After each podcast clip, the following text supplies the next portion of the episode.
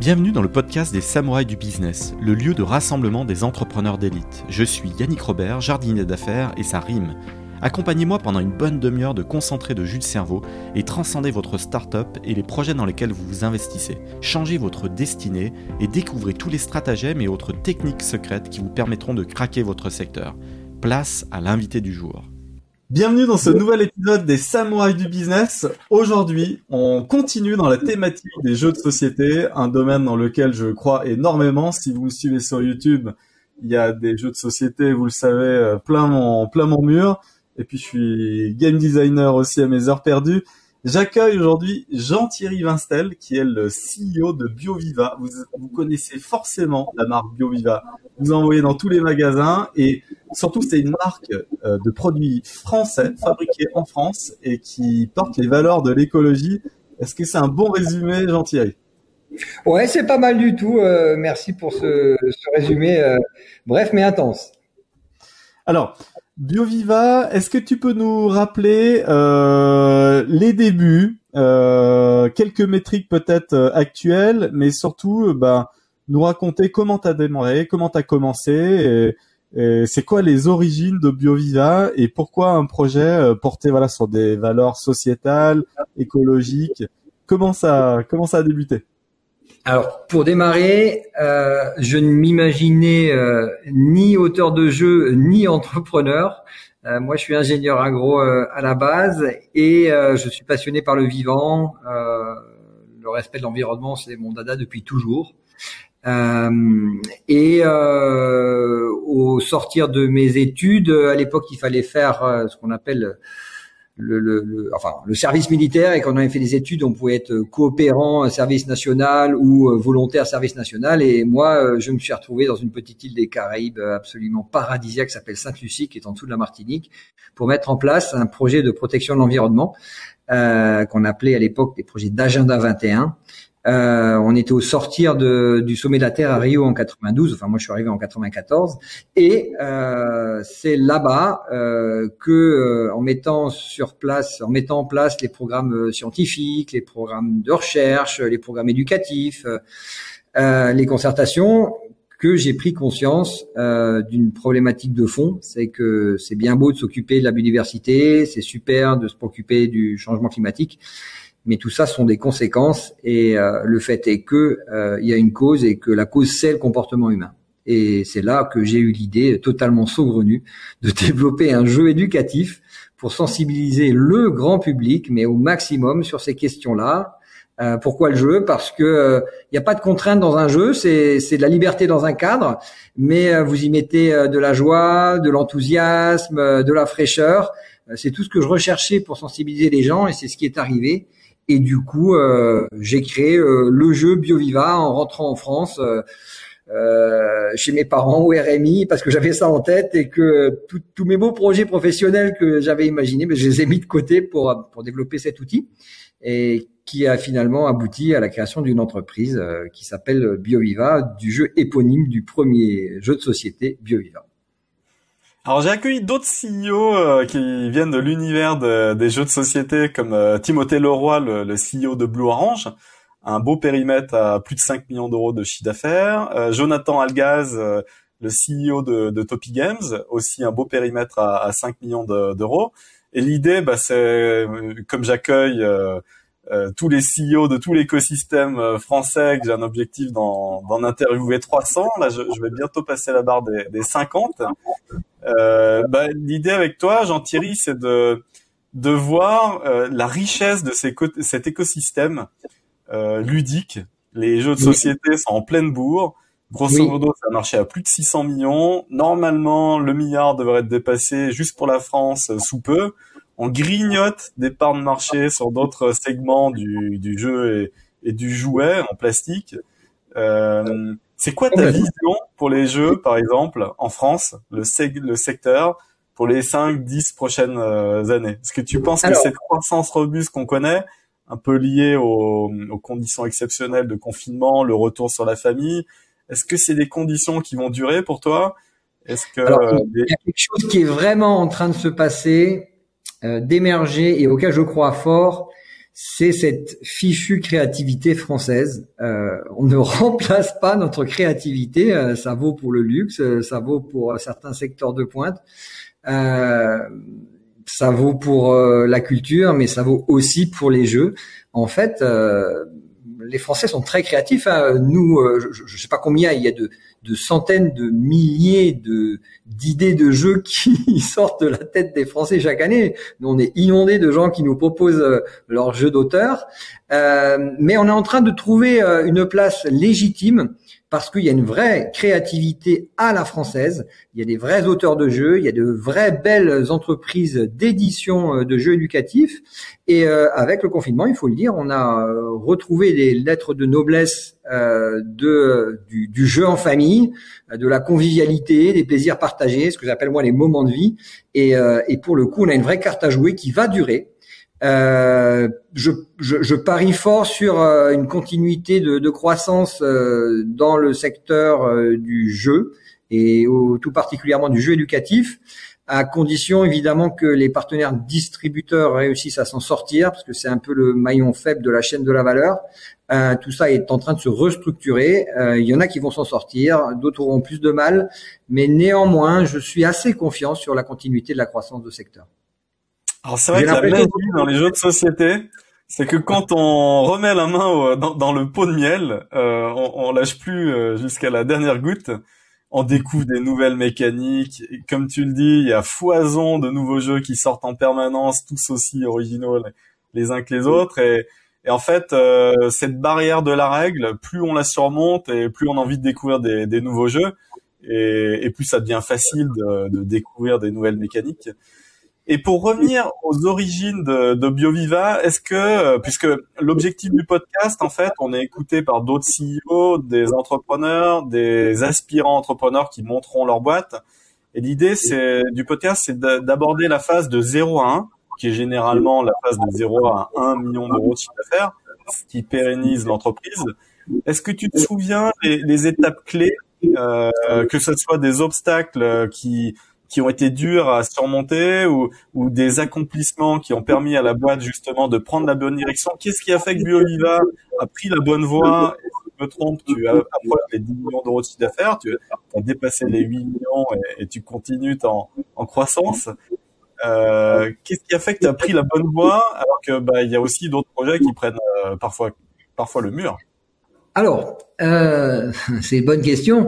Euh, il se trouve que Biova a eu un parcours, euh, j'allais dire euh, typique d'entrepreneur. Il y a eu des hauts, il y a eu des bas. Moi, j'ai commencé très très fort. Euh, la première, donc j'étais un petit peu seul. enfin, dans, ma, chambre, j'ai démarré l'activité comme ça.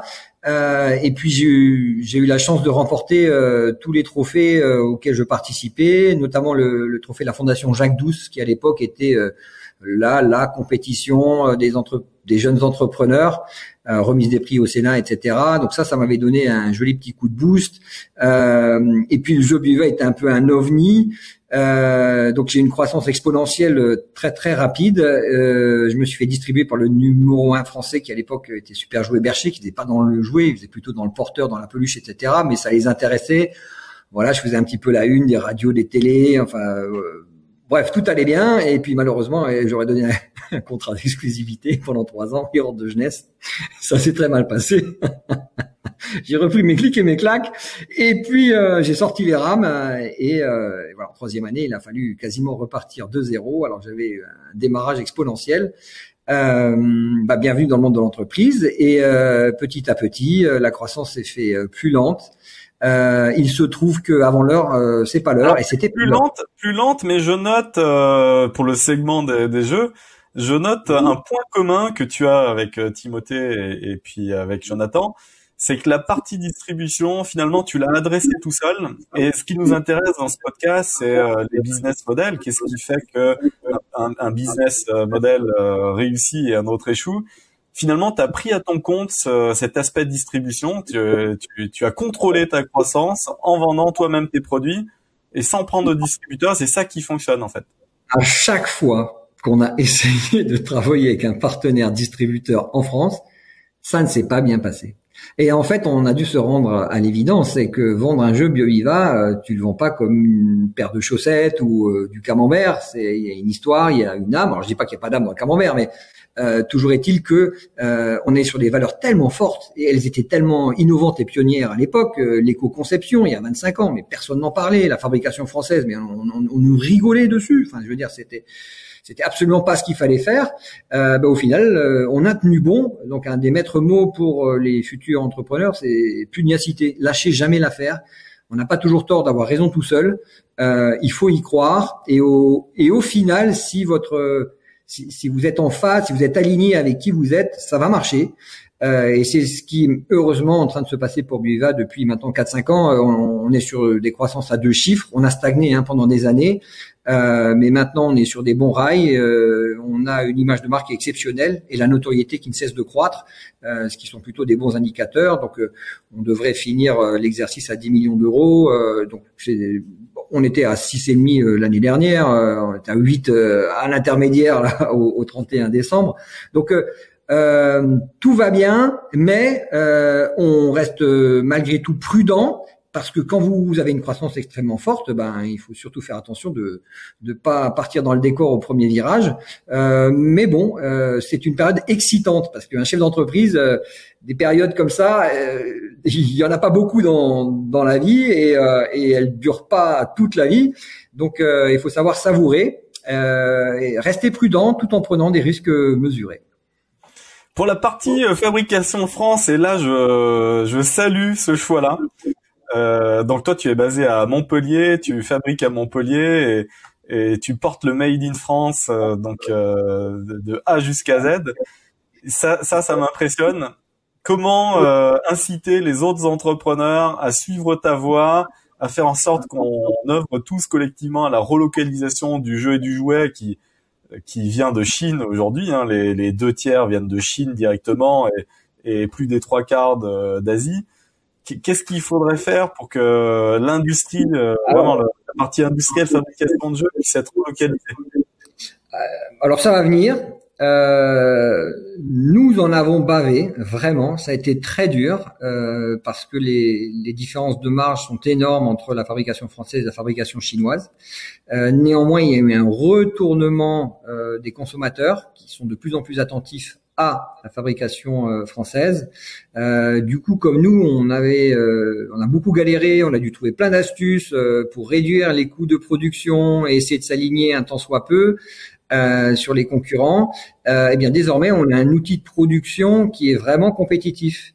Et pour faire ce que l'on fait, des, des, jeux de société, des jeux de cartes avec des matériaux nobles, chez nous il y a, il y a zéro plastique, il n'y a pas d'électronique non plus.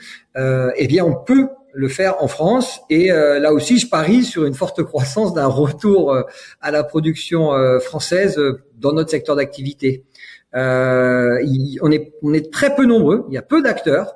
C'est pas évident en fait parce que vous avez des fabricants de cartes, vous avez éventuellement des assembleurs, et puis après vous faites appel à un logisticien. Nous, on a on a fait tout en un. C'est-à-dire qu'on concentre tout. C'est encore une fois très particulier, alors qu'on nous avait non, il faut vous spécialiser la logistique, euh, c'est un métier à part. Ben non, nous on le fait. On a investi dans ce qu'il fallait et ça marche très bien. Je, je crois en, énormément dans, dans, dans, cette logique de plateformisation et de maîtriser de bout en bout. Euh, et finalement, en Allemagne, c'est ce qui fait la réussite de, de certains acteurs. C'est vrai qu'en Allemagne, il reste euh, un très gros acteur de la production qui s'appelle Ludofact et, et, du coup ça facilite quand même pas mal de, de, choses. Et en France, on manque quand même de, de cette énorme brique, une énorme usine qui porterait tout le, tout le process. Euh. Qu'est-ce, qui te plaît le plus aujourd'hui, euh, Jean-Thierry, dans, dans ton aventure? Euh... Alors, je suis actuellement euh, dans une phase euh, très agréable euh, puisque euh, j'ai pas de problème de trésor, j'ai pas de problème de vente, j'ai pas de problème de RH, j'ai pas de problème de, production. Donc je, je savoure énormément et j'ai du temps. C'est ça, c'est ce que j'ai toujours recherché. Pour moi, le plus important, c'est la liberté et le temps. Euh, j'ai trois indicateurs, temps, argent, énergie, et pour moi, le plus important, c'est de savoir où on met ces trois indicateurs. Et, euh, et donc là, je savoure, c'est du bonheur. euh, c'est la liberté d'entreprendre, la possibilité de, de, prendre des risques, de, de, continuer à enfoncer le clou de la responsabilité sociétale des entreprises, de, de, de, donner des conseils, de, de, transmettre. Moi, je suis un transmetteur, donc c'est pour ça que j'ai créé des jeux, et c'est pour ça que j'ai plaisir à, à donner. Si l'économie n'existait pas, je donnerais mes jeux. Euh, mais l'économie existe, donc je les vends. Euh, mais c'est cette période euh, un petit peu de grâce qui va pas durer. Je sais qu'un jour ça, ça va s'atténuer.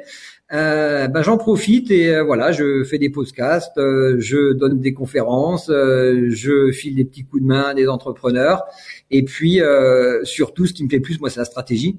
Et donc quelle est la stratégie dans les trois prochaines années. Je sais qu'elle sera encore plus euh, développement durable. De toute façon, on n'a pas le choix et que euh, il y a des règles à respecter. Il y a des opportunités à saisir et voilà. Nous, on est euh, à l'affût de ça, de manière très bienveillante, opportuniste dans le bon sens du terme. Et, et moi, moi, je me régale. Voilà, je me régale. Je pense que les prochaines années, elles vont être exceptionnelles. On, sent que tu te régales et sans trahir de secret industriel, tu m'as dit que tu, tu avais peut-être des visées sur le marché américain, mais on en parlera peut-être en, en fin d'épisode. Euh, dans le jargon euh, des, des startups françaises, en tout cas de l'entrepreneuriat français, on, tu, tu es ce qu'on appelle une, euh, une, une, euh, une, société bootstrap, autofinancée.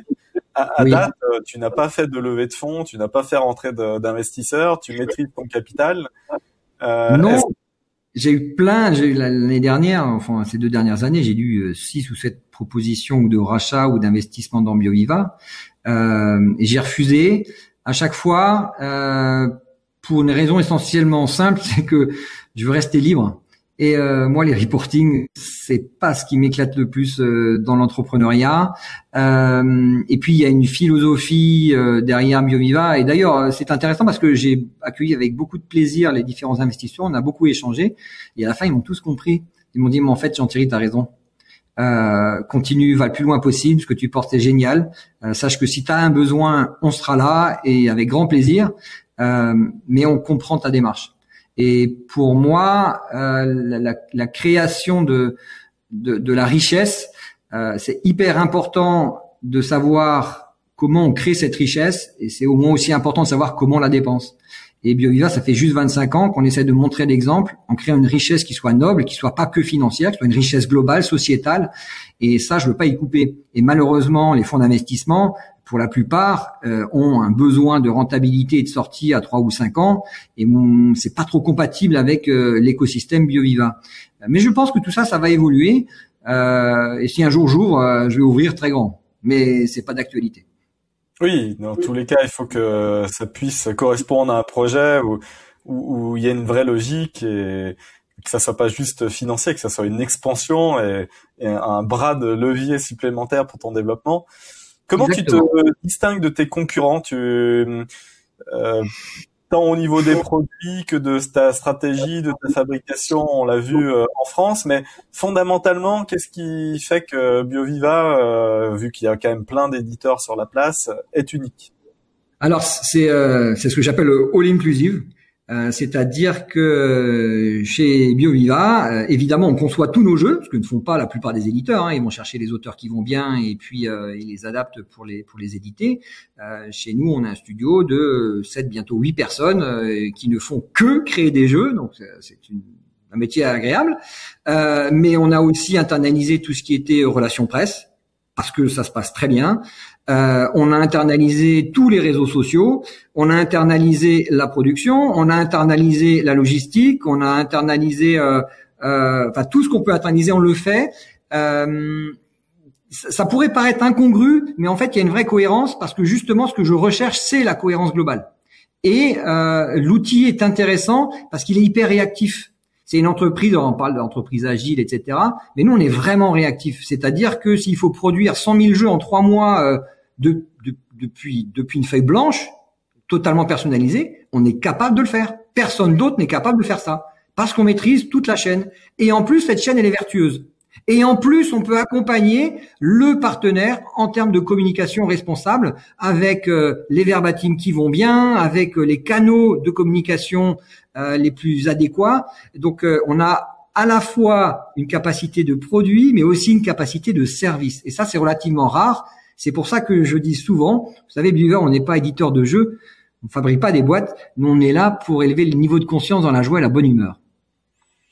Alors c'est sûr que tu dois pas avoir de problème de douane parce que je, je connais quand même pas mal d'histoires où les, les, boîtes sont bloquées euh, en douane puisque bah, elles ont été fabriquées en Chine et donc il y a des problèmes. Mais ce qu'il faut noter aussi et ça c'est un drame, les produits qui viennent de Chine et surtout euh, les jeux de société comme j'en achète euh, énormément. L'année dernière j'ai acheté 187 jeux pour 5500 euros, un truc comme ça. Donc je dois faire partie du top 1% des acheteurs de jeux de société en France. mais euh, t'achètes plus que certains magasins.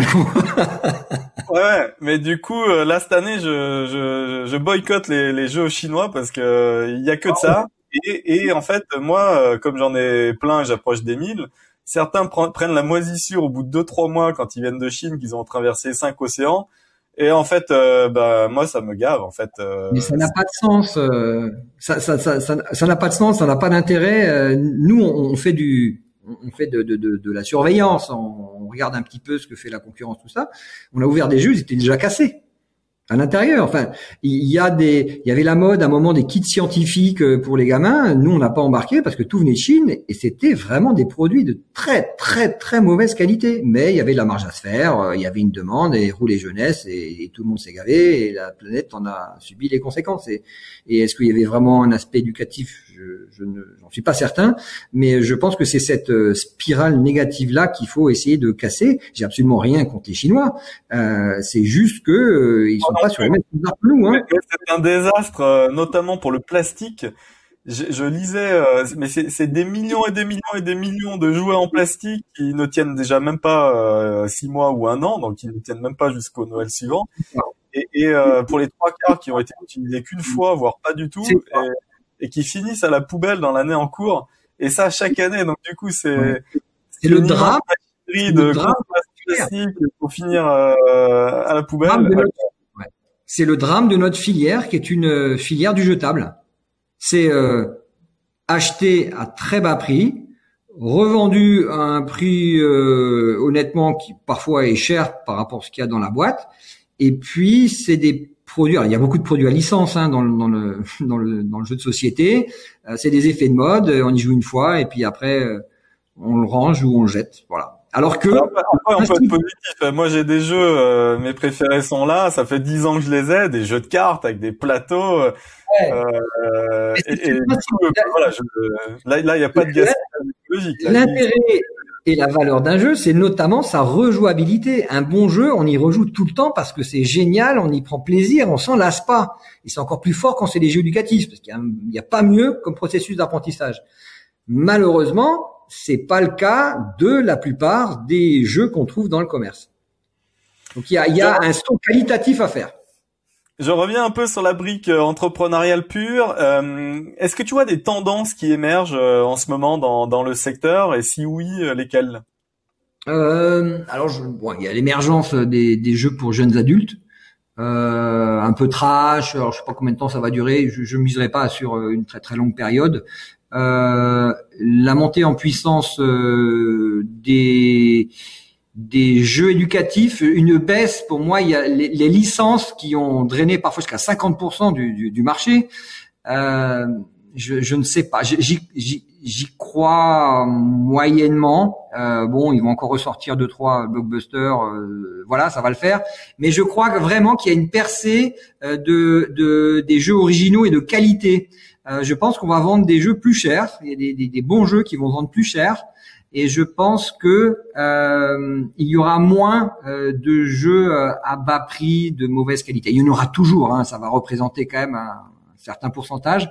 Mais on n'est plus dans cette tendance de extrême où on, jetait les jeux pour 2 euros et puis voilà avec la licence qu'elle est bien et ça je pense que les Français en veulent un peu moins encore une fois, ils vont pas ne plus en vouloir, mais ils en voudront moins, et que donc cette tendance est une tendance vers la qualité. C'est quoi l'histoire la plus invraisemblable depuis la création de BioViva qui te soit arrivée? Alors il m'en est arrivé plein, vraiment. mais j'ai envie de dire la plus belle, qui est totalement à l'image de qui on est. C'est un jour, on a reçu un colis du Québec d'une petite fille euh, qui nous avait offert un jeu. Il faut que je vous raconte l'anecdote, c'est que on est en le premier le 1er avril 2015, je pense, et on se dit on va faire une blague sur les réseaux sociaux. Et euh, on se dit, euh, on a une collection qui marche fort, qui s'appelle les définatures, et on va faire définature créatures légendaires. C'était une blague.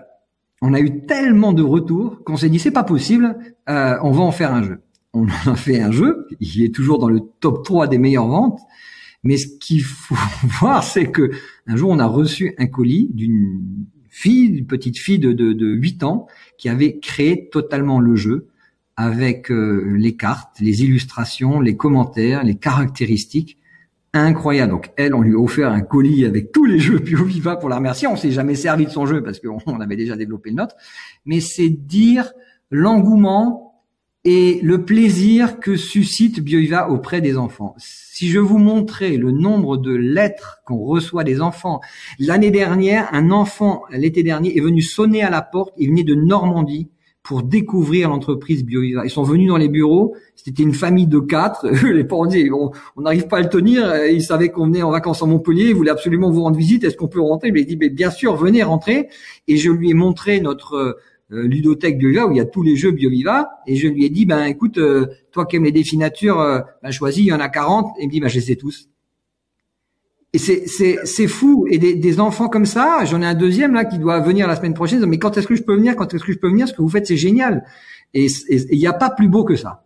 Franchement au-delà de tous les indicateurs financiers que vous me sortez moi il n'y a pas plus beau que ces retours des gamins qui sont sincères spontanés authentiques ce que vous voulez. J'adore ça. Je me régale. Ah bah c'est sûr qu'on voit la différence entre un enfant qui joue et un enfant qui ne joue pas, parce qu'en fait les enfants qui jouent pas beaucoup euh, sont mauvais joueurs, et du coup bah, ils ne jouent pas à d'autres jeux, parce que pour eux c'est une souffrance de jouer, alors que euh, là je le vois avec ma fille aînée qui a 8 ans, qui joue énormément, puisque évidemment euh, avec un père gros joueur, elle joue quasiment tous les jours, mais bah du coup elle passe l'appréhension de perdre ou pas, elle l'a pas, elle l'a plus en tout cas, elle l'avait au début, mais elle l'a plus. Et puis bah maintenant, elle prend plaisir. Des fois, elle me bat, euh, elle me bat à certains jeux. Elle joue à Dominion, hein, qui est derrière moi, et, elle, elle, maîtrise hein, à 8 ans. Bravo. Et, mais on voit la différence d'apprentissage entre des enfants euh, dès l'âge de. J'ai une petite aussi qui a 4 ans et demi. On voit la différence d'apprentissage euh, sur des enfants de 5 à 10 ans qui jouent à des jeux de société régulièrement ou non. Et c'est pour ça qu'il y a une valeur pédagogique, éducative auquel je crois beaucoup et je crois, c'est un peu ça la, perche que je te tends. Je crois que si tu devais aller sur des marchés euh, comme les États-Unis, tu, cette vague-là, cet angle alors, aurait alors, si, on, euh, si on rentre dans ce sujet-là, euh, au-delà du secteur du jeu, moi je pense qu'il y a quelque chose qui va vraiment changer, c'est la révolution de l'éducation.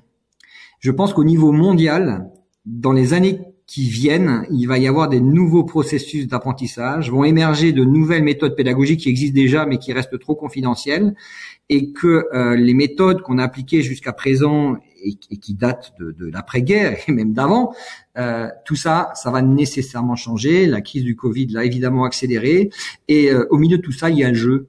N'importe quel être humain démarre son apprentissage dans la vie par le jeu. Même les animaux les plus évolués jouent pour apprendre. Et c'est ce en quoi j'ai toujours cru, c'est ce en quoi je crois encore et par la suite, parce que il y a la question du plaisir, il y a la question de l'autonomie, il y a la question du partage, il y a la question de l'échange. Et prenez ces quelques adjectifs et essayez de les mettre dans un programme euh, éducatif traditionnel et ils ont du mal à trouver leur place. Et donc euh, là, oui, il y a de la place pour euh, des entrepreneurs inventifs qui vont proposer de nouvelles méthodes d'apprentissage, à la fois online et offline. Et là, croyez-moi, ça va bouger. Alors, j'espère que Pardon? Il y a la variété. Je suis souvent surpris des programmes. Euh, c'est la même chose, la même manière d'aborder le problème, notamment au niveau des mathématiques, parce que moi j'ai fait une maths sup, je suis très matheux. Et les méthodes d'apprentissage des mathématiques. Euh, j'apprends à ma fille de 8 ans le théorème de Pythagore qu'elle maîtrise, mais ça veut dire qu'il faut avoir compris les carrés, les angles, la géométrie, au-delà même de les multiplications. Enfin, il y a plein de choses dans le théorème de Pythagore, mais je, je, je vois qu'il n'y a aucune variété dans l'éducation nationale. Il y a un angle d'apprentissage euh, hyper rigide et la méthode est souvent euh, mal choisie. Alors que euh, en apprenant à l'enfant euh, avec dix techniques différentes, il comprend beaucoup plus de concepts notamment, il va plus vite et puis bah, il comprend que c'est immense où tous les éléments sont reliés et, donc bah, il avance plus vite et le jeu permet ça. Voilà, il permet la variété et ce que tu dis en filigrane aussi, c'est qu'il permet l'autonomie. C'est qu'il n'y a pas une méthode d'apprentissage.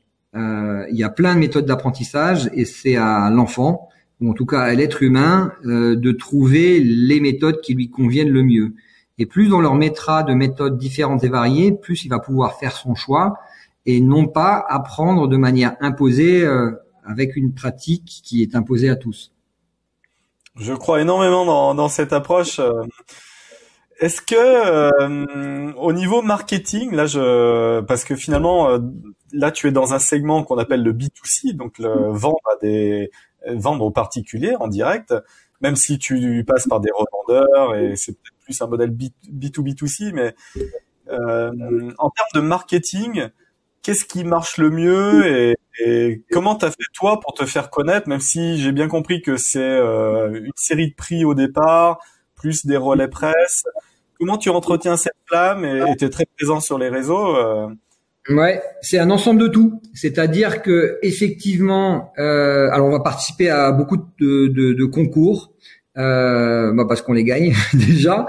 Et euh, ça, c'est de la publicité gratuite parce que c'est relayé euh, dans la presse quotidienne, euh, dans les magazines, euh, à la télé.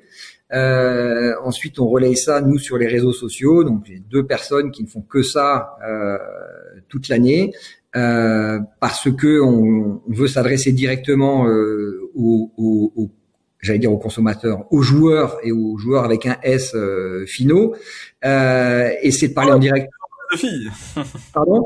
Et, aux joueurs, exactement, joueurs dans le sens générique. Mais euh, ce qui est important, euh, tout particulièrement pour nous, c'est nous adresser directement euh, aux, à ces personnes sans passer par le filtre parce que il y a cette authenticité préservée et c'est sûr que les gens apprécient notre disponibilité, notre transparence, euh, qui, qui, fait qui fait l'image de marque et qui fait l'âme de BioViva également.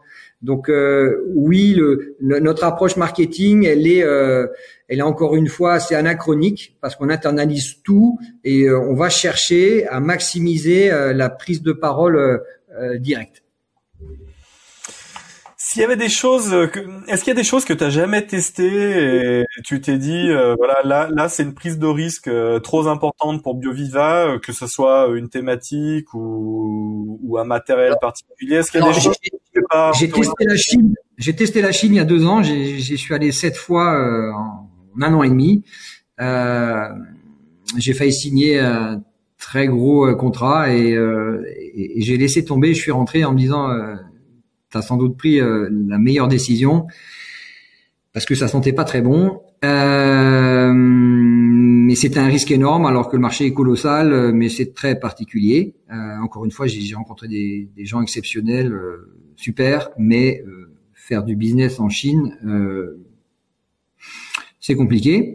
et puis il y a un autre truc qui me titille fortement, c'est l'intelligence artificielle. Euh, parce que je pense que euh, quand c'est bien utilisé euh, en termes d'apprentissage, ça peut être fantastique. Maintenant, il y a des contraintes à l'intelligence artificielle, il y a des tabous, il y a, y a plein de choses, mais c'est quelque chose que voilà que je regarde de plus en plus près, alors que j'y connais strictement rien, mais, mais ça m'intéresse. Et là, il y a des choses à faire en termes éducatifs, c'est certain. Oui, j'ai vu des projets de Kid Tech où, finalement euh, l'enfant interagit avec une petite tablette qui dispose d'une caméra et, va aller jouer sur sa table comme s'il jouait avec euh, du vrai matériel euh, classique. Hein. Il n'est pas en train de jouer sur l'application à toucher l'écran, il joue sur la table. La petite caméra en fait reconnaît un certain nombre de choses et, et la tablette sert de, de contrepartie il y a un petit bonhomme qui dit ah bah tiens euh, j'ai envie d'acheter une pizza et est-ce que euh, tu peux me faire une pizza donc l'enfant construit sa pizza devant lui et puis le, le, la petite IA lui dit bah tiens j'ai 10 euros combien tu me rends? Et l'enfant il joue avec des petites pièces. Et, je crois beaucoup dans, dans cet axe d'apprentissage plutôt que d'appuyer sur des écrans ce qui est très nocif pour le cerveau euh, l'apprentissage avec euh, une sorte d'IA un peu responsive, ça, ça, peut être pas mal. Ouais.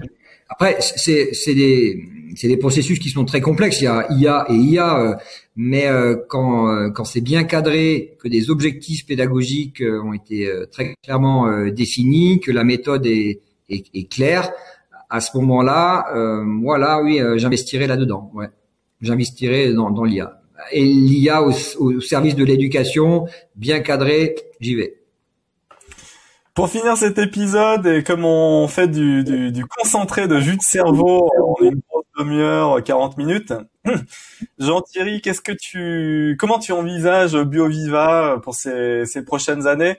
T'es content à partir de quel objectif atteint? Et voilà, c'est quoi ton rêve euh, encore non achevé?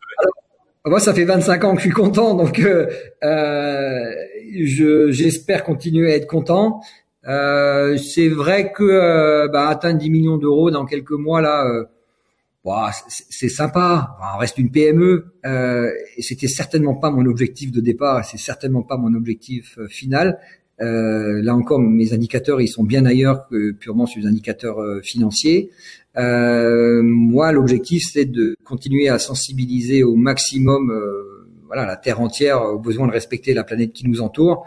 Euh, une vie ne suffira pas, euh, dix vies non plus. Euh, il faudra des milliers d'entreprises. Donc moi, j'ai juste envie d'encourager euh, les, les, les, jeunes pousses ou même les entreprises plus matures à, à embarquer vers le développement durable et aussi vers l'éducation, parce qu'encore une fois, c'est une des clés essentielles pour résoudre les problèmes sociétaux qu'on est en train de laisser à nos gamins et ça, ça m'embête un petit peu. Donc euh, oui, il faut, euh, y aller, on continue et tout ira bien. Eh ben, pensons positif. Quel call, quel to action on peut inventer pour les auditeurs? Euh, Si vous n'avez encore jamais joué à un jeu de société, achetez un jeu Viva euh, dans une boutique spécialisée, dans une euh, boutique généraliste. Foncez, allez acheter des jeux, découvrez-en. Euh, peut-être, peut-être, tu as parlé de recrutement, d'équipes qui s'agrandissent. Peut-être que parmi les auditeurs, euh, certaines euh, personnes pourraient venir euh, candidater chez toi. Est-ce que tu à la recherche de postes particuliers ou... Alors, on a recruté huit personnes l'année dernière. on recrute encore une personne là dans, les deux mois qui viennent. Mais moi, j'ai un problème de place maintenant dans nos bureaux. Ça commence à être trop petit, donc on va essayer de trouver des solutions avant de poursuivre le recrutement. Donc là, on est plutôt plutôt pas mal. on va aussi peut-être renforcer tout ce qui est vente en ligne en direct. On peut acheter des jeux Viva directement depuis notre notre site, qui fonctionne très bien par ailleurs. Euh, donc euh... logistique, tu nous as dit. Donc ça, c'est un point fort. Ouais. Pardon, ça a coupé. Sachant que tu maîtrises la brique logistique. Exactement, en livraison en 24-48 heures, euh, franchement, avec le sourire. Euh, donc oui, euh, je pense qu'on va développer pas mal de partenariats aussi on va faire un, pas de la croissance externe. Je n'ai pas l'intention de racheter d'entreprise là. Je, je, je, voilà, je, le sens pas. J'ai pas l'opportunité. Euh, par contre, développer des partenaires avec des gros faiseurs, ça oui, ça m'intéresse et tout particulièrement à l'international. Eh ben, c'est tout ce qu'on te souhaite, Jean-Thierry. Je suis super content d'avoir fait cet épisode parce que ça met aussi en avant ce savoir-faire français.